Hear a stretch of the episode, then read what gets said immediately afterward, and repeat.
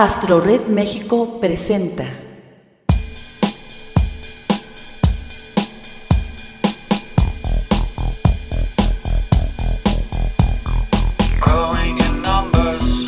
Los amantes de Urania.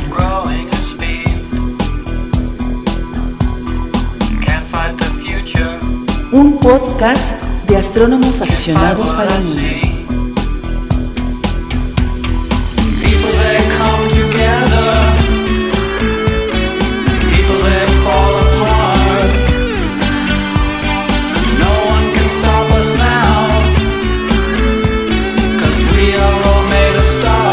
Queda con ustedes Francisco Flores Figueroa.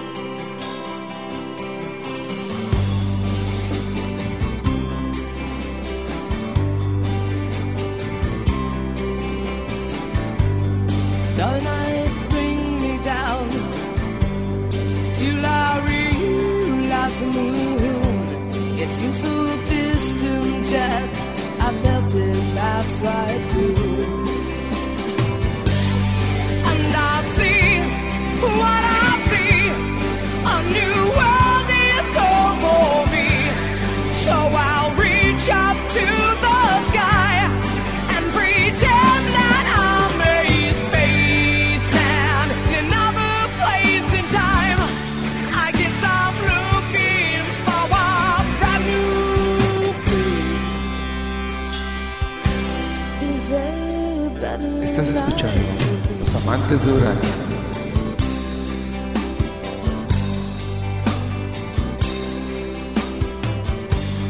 So wind blow me gone, let me rest upon your moon. I just I'll end up sleeping.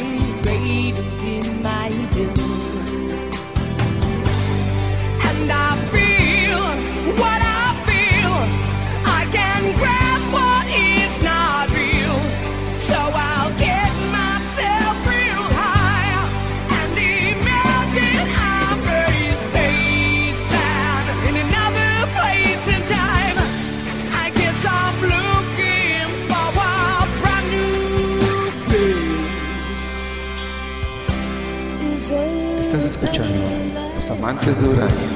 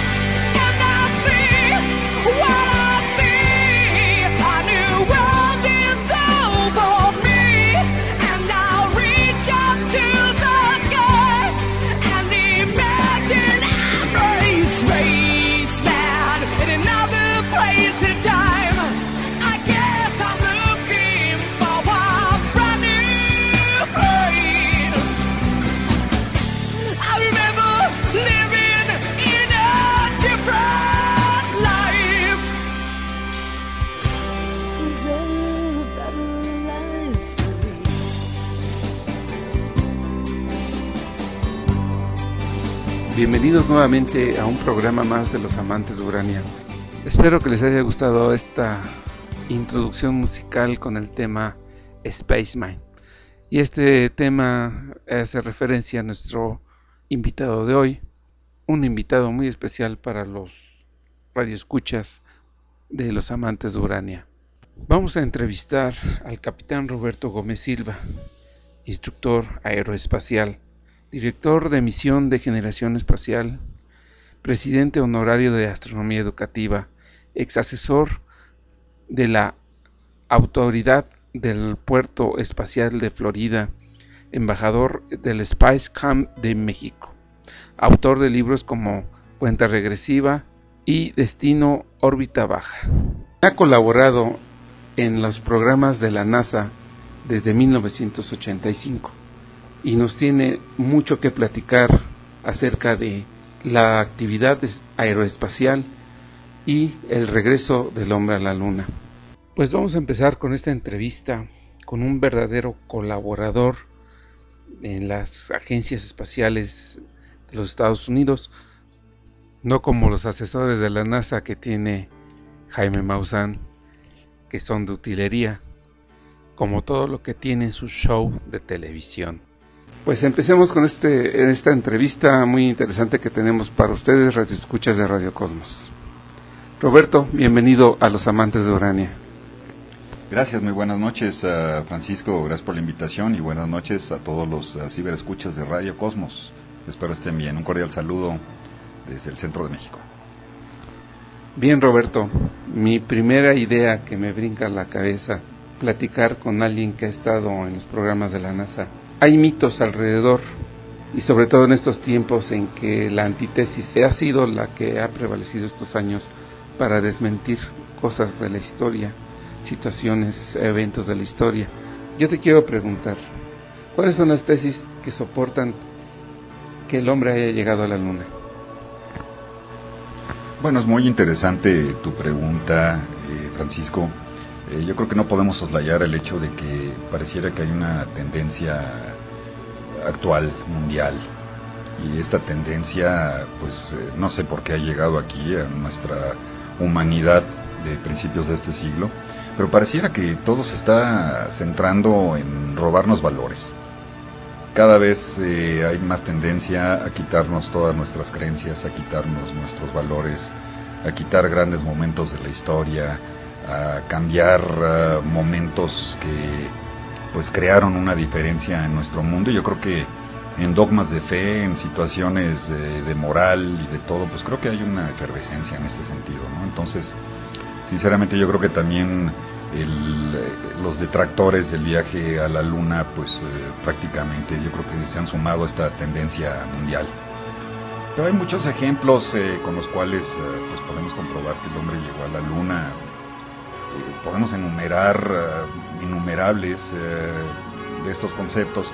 Yo creo que uno de los más válidos es precisamente el hecho de que, pues vaya, después de que se consumó la llegada del hombre a la luna, en, el periódico Pravda, que era el, órgano oficial del Partido Rojo Soviético en aquel entonces, en 1969, si pudiéramos checar en las hemerotecas eh, la primera página del periódico Pravda del 21 de julio de 1969, podríamos ver ahí que están llamando a Neil Armstrong el zar de la luna. Entonces, si, si todos coincidimos en que la llegada del hombre a la luna fue una consecuencia de la búsqueda de prestigio y la, y la rivalidad de las dos principales potencias, pues sería un poquito difícil el llegar a comprender cómo es posible que los principales eh, antagónicos de los norteamericanos pudieran reconocer esta gran hazaña si no fuera verdad. No sé si tú estés de acuerdo con este punto, creo que eh, Rusia jamás dijo no fue cierto la llegada del hombre a la luna y hasta pues mencionaron que Neil Armstrong era el zar de la luna.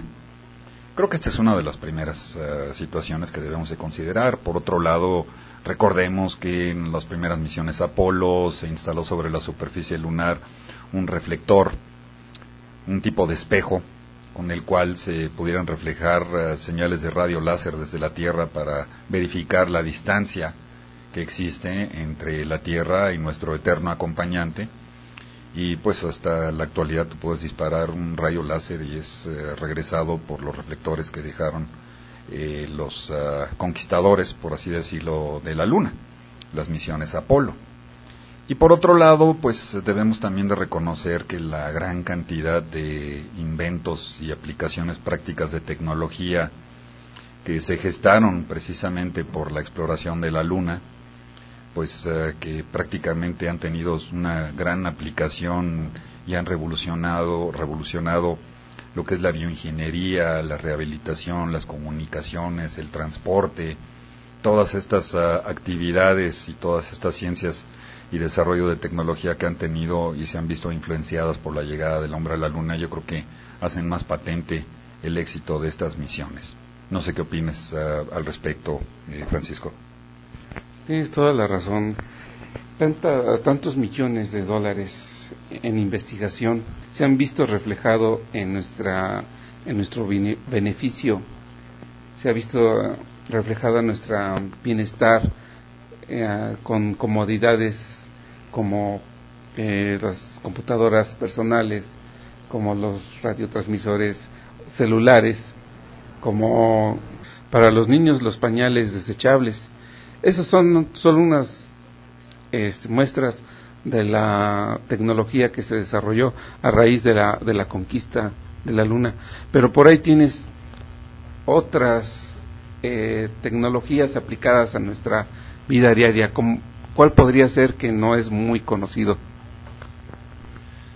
Fíjate que lo, lo que comentas es, eh, es muy cierto porque si nosotros le pusiéramos una etiqueta que dijera hecho en el espacio a todo lo que de una u otra manera se ha originado por la intervención del ser humano, la vida del hombre en el espacio, pues vaya, nos sorprendería la gran cantidad de productos que deberían de ostentar la etiqueta de hecho en el espacio.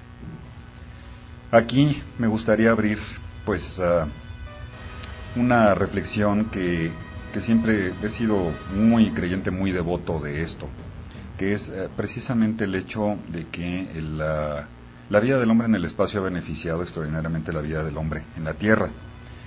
Y esto se ha manifestado con muchísimas aplicaciones prácticas de, tecnología. Y yo creo que si pudiéramos nosotros enumerar eh, todos estos ah, beneficios, creo que en alguna ocasión llegué a comentarles que de esta gran intervención del hombre en el espacio, participación y presencia del hombre en el espacio, se han gestado 35 mil aplicaciones prácticas de tecnología y 8.000 inventos patentados. Y sus aplicaciones han sido extraordinarias y, todas ah, estas actividades ah, se han visto eh, beneficiarias como beneficiarias de esta actividad. Pero hay un punto en realidad bastante importante. Eh, casi todo el mundo ve la exploración del espacio como una aventura tecnológica. De hecho lo es. Es una aventura tecnológica ¿por porque pues se utiliza tecnología se utiliza tecnología y por esa razón todo el mundo considera que es una aventura tecnológica, pero yo más bien creo que es una aventura humanística. Una aventura humanística en la cual nos ha impactado de una manera extraordinaria porque eh, después de todo la búsqueda del conocimiento es una característica del ser humano y de la manera en que nosotros estamos incrementando nuestros, eh, nuestros conocimientos al realizar nuestra intervención en el espacio, esto ha venido a modificar mucho nuestro pensamiento eh, filosófico, ético, moral, ah, de interactuación con otras potencias y yo creo que ha influido muchísimo en aspectos de globalización y de modernidad. Yo creo que, si te das cuenta, muchos de estos beneficios aparentemente son intangibles. Son intangibles, pero han cambiado nuestra manera de pensar han cambiado eh, nuestros conocimientos, en algunos casos hasta han impactado definitivamente dogmas eh, pues de fe, dogmas de, de, filosofía, pero dentro del ámbito humanístico hay muchísimos efectos que nosotros hemos visto a consecuencia de superar nuestra calidad de vida.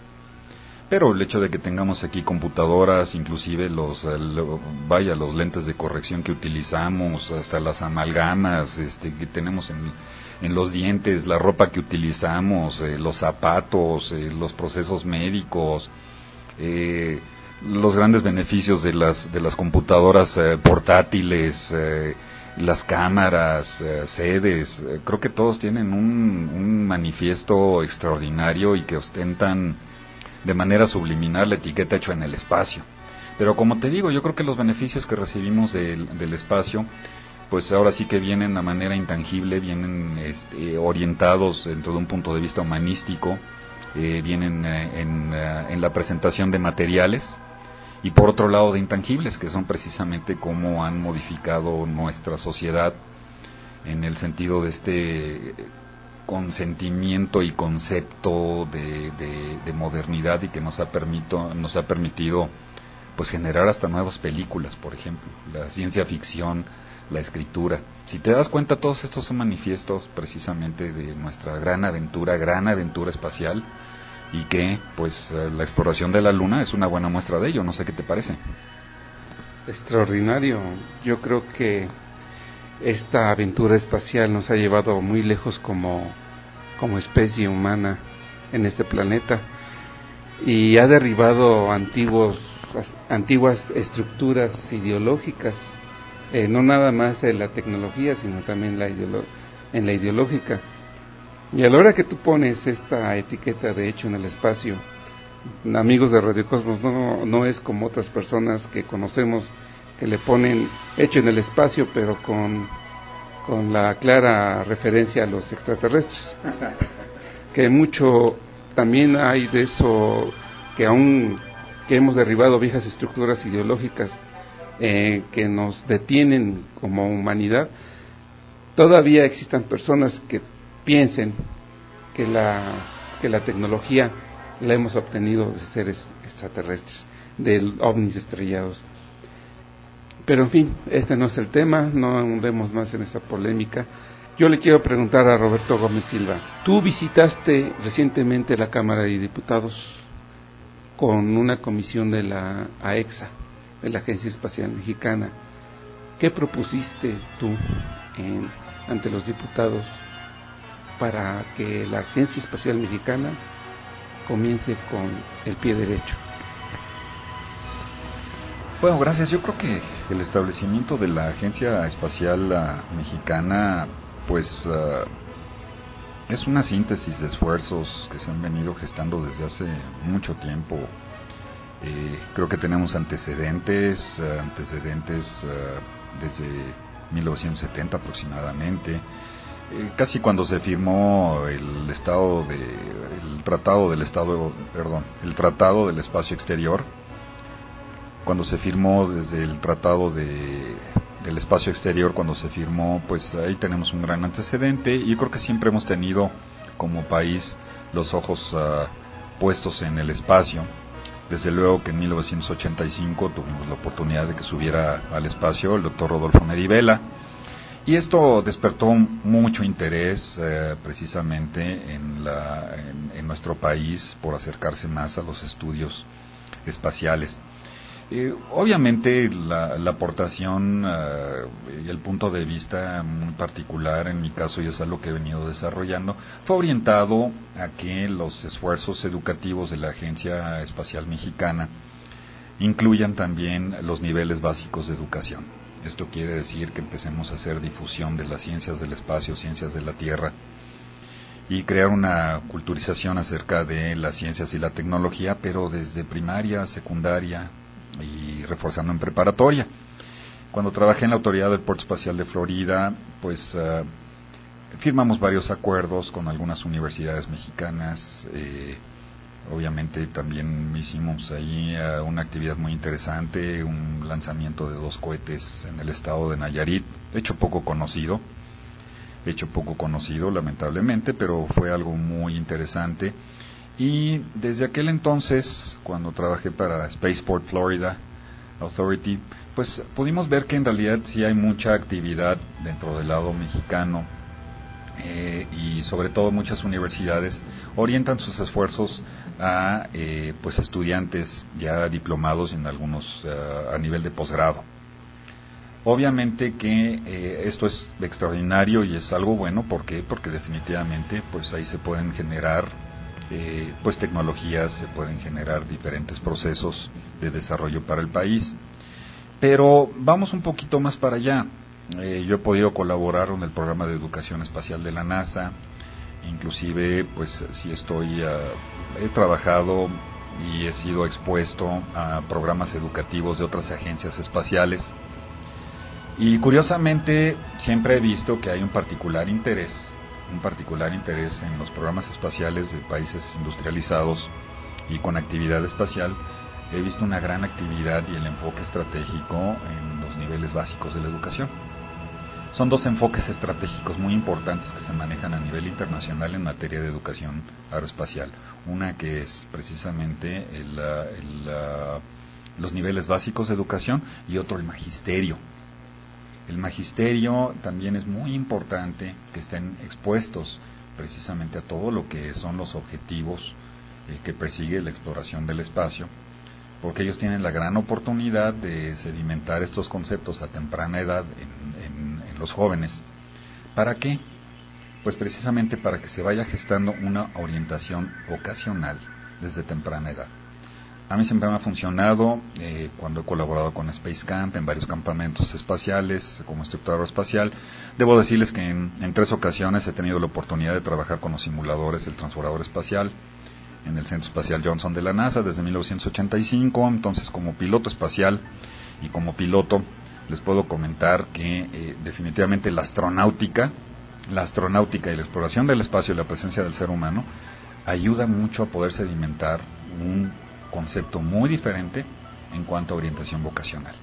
Les empiezas a hablar de las carreras que se tienen que seguir, el tipo de entrenamientos que recibes eh, como astronauta, como especialista de misión o como piloto de transbordador.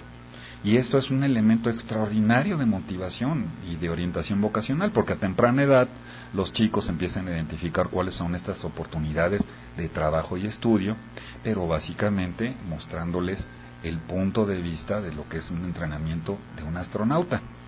Y entonces ahí es donde empiezan a ver las bondades de la aventura de la ciencia. Esto es básicamente una de las propuestas, o sea, que se incluya a los niveles básicos de educación en los esfuerzos educativos de la Agencia Espacial y desde luego que también hay un enfoque estratégico en la preparación del magisterio, el personal docente, mediante seminarios educativos espaciales. Sí, algo que es totalmente básico, Roberto. Lo que has propuesto a, la Cámara de Diputados, yo creo que es lo más importante. Las bases educativas, las bases de un nuevo México que tiene que desarrollarse tecnológicamente. Y aquí estoy muy de acuerdo contigo, Roberto, de que debemos dejar de importar y producir nuestra propia tecnología. ¿Y cómo va a ser eso posible? Pues promoviendo la ciencia en los educandos, en los niveles básicos, en los niveles medios, para que con la difusión de, de lo que es la ciencia, de lo importante que es para la vida del ser humano, sea un incentivo para que los niños estudien carreras afines al desarrollo tecnológico y a la ciencia. Qué bueno que comentas esto, eh, Francisco. Fíjate que hay algo también bastante importante. Eh, una de las principales ah, situaciones que, que se aprende desde luego a lo largo de la vida profesional de un piloto y desde luego el funcionamiento a nivel de astronauta es el trabajo con las tripulaciones. El trabajo en equipo es esencial. El trabajo en equipo es esencial y eso es algo que pues desde cabinas de aviación comercial y desde cabinas de transbordadores espaciales y desde los centros de control de emisión en donde se están tomando las decisiones y hay una gran interactuación de especialistas en diversas disciplinas y en áreas, creo que es una buena muestra de lo que tiene que hacer eh, precisamente el trabajo de equipo.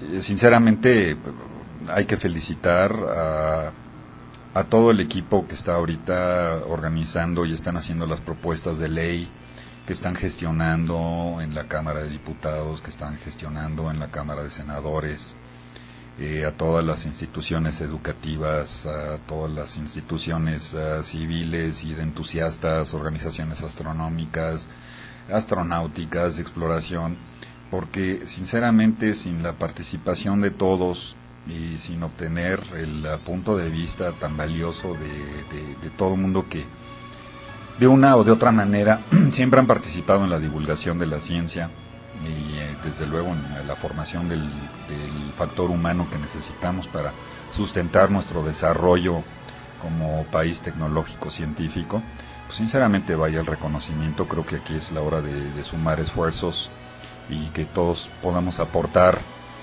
eh, pues para que finalmente nazca esta Agencia Espacial Mexicana reconociendo el esfuerzo de muchas entidades, de muchos individuos, pero ojalá esto también permita reforzar el concepto de que juntos es mejor y que hay que trabajar como una tripulación y aglutinar los esfuerzos educativos pues de todo México y que haya una mayor interactuación entre las universidades, entre las escuelas y en comunión de un objetivo, ¿no? que es levantar la, incrementar la excelencia en la educación, la formación del factor humano, que nos va a ayudar, nos va a, ayudar a la consecución de nuestros objetivos como país. ¿Qué te parece?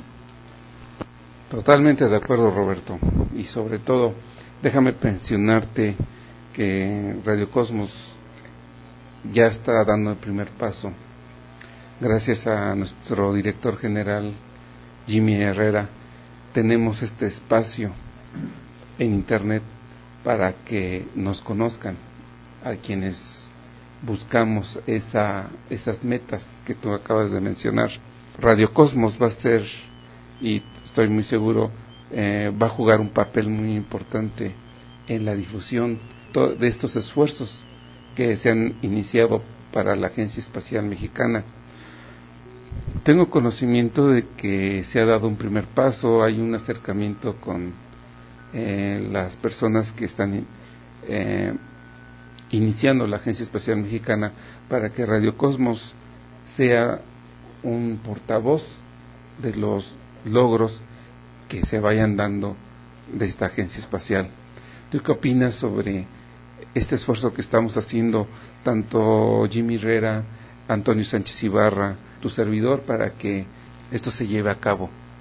Bueno, pues obviamente que es extenderles una felicitación sincera por este esfuerzo eh, a toda la tripulación precisamente de Radio Cosmos. Eh, lo que están haciendo, esta labor de difusión es extraordinaria. Eh, sinceramente, apenas estoy siendo expuesto ahorita a todo lo que es Radio Cosmos. sinceramente, Francisco, agradezco muchísimo esta invitación que me hacen para poder platicar compartir con ustedes algunas de las experiencias que he tenido en el ámbito aeroespacial, pero sinceramente los felicito porque de esto necesitamos el abrir precisamente eh, pues todas las puertas que se puedan abrir para lograr hacer una lograr hacer una difusión total eh, ante todos los niveles de la sociedad. Y creo que en realidad eh, lo que es la actividad de este tipo de ciberfrecuencias eh, la labor que se realizan en planetarios, en universidades, en escuelas. Eh, creo que en realidad es un, es un punto de conjunción de objetivos y es una característica de la exploración del espacio, o sea, la conjunción de objetivos y lo que están haciendo ustedes es algo muy importante. Sinceramente, felicidades a Radio Cosmos. Eh, gracias a ti por tu invitación, a Jimmy y a todas las ah, personas que mencionaste. O sea, saludos a toda la tripulación. Los felicito por esta esta actividad tan intensa, tan proactiva y sobre todo tan precisa en cuanto a difusión de las ciencias del espacio, de la Tierra y todas las situaciones que estén relacionadas con la, con la educación. Muchas felicidades, los, eh, los felicito sinceramente, les deseo el mayor de los éxitos y gracias por esta oportunidad para platicar con ustedes. No, al contrario, gracias a ti Roberto por eh, haber asistido a este espacio que es tu espacio también está disponible a cuantas veces tú quieras venir aquí a los amantes de Urania a platicar con nuestros ciberescuchas sobre lo que haces. Tengo la firme convicción de que vas a jugar un papel muy importante en la formación de la Agencia Espacial Mexicana gracias a tu experiencia como colaborador en la NASA en los programas espaciales de estos últimos años. Y déjeme, permítanme decirles amigos de Radio Cosmos que Roberto va a estar en otro programa más porque nos tiene que platicar sobre el regreso del hombre a la luna. Un tema muy interesante que tiene mucho que decirnos Roberto Gómez Silva sobre este proyecto que ya no es una competencia de naciones ni está, ni estatus tecnológico, sino ya es una necesidad, es un una lucha económica para desarrollarnos como una especie espacial. Pues me despido, amigos de Radio Cosmos, les doy mis más sinceros agradecimientos por habernos escuchado, También le, le, agradezco a Roberto Gómez Silva su presencia aquí en Los Amantes de Urania. Muchas gracias, muchas gracias Francisco y gracias a todos los ciberescuchas de Radio Cosmos y desde luego a los amantes de Urania. Que estén bien y pues uh, les deseamos todo lo mejor, que sean felices. Muchas gracias, saludos y pendientes en la frecuencia. Así es amigos, nos escuchamos en la próxima semana en un programa más de los amantes de Urania.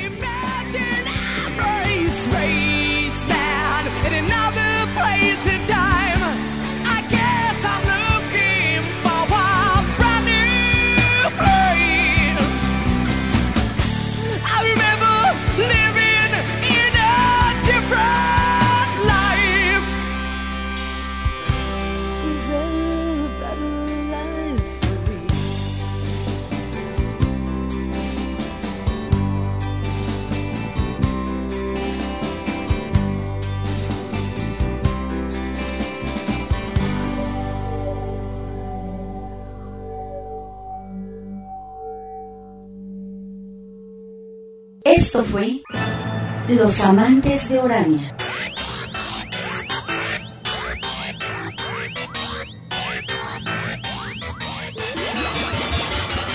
Escuche nuestro próximo podcast y acompáñenos a viajar por el universo con los astrónomos aficionados de México.